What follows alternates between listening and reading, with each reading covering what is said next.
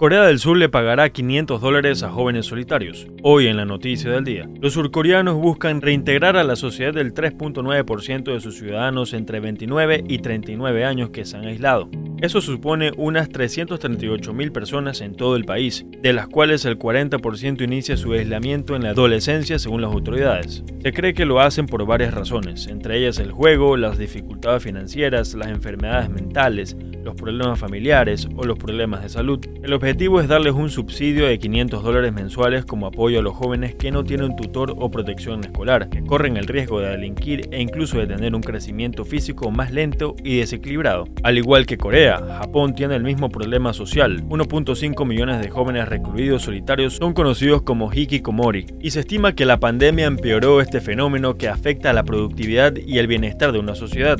¿Crees que darles un incentivo monetario es una solución ideal? Para más información puedes visitar testtelevisión.com. Reportó para ustedes Fabricio Pareja.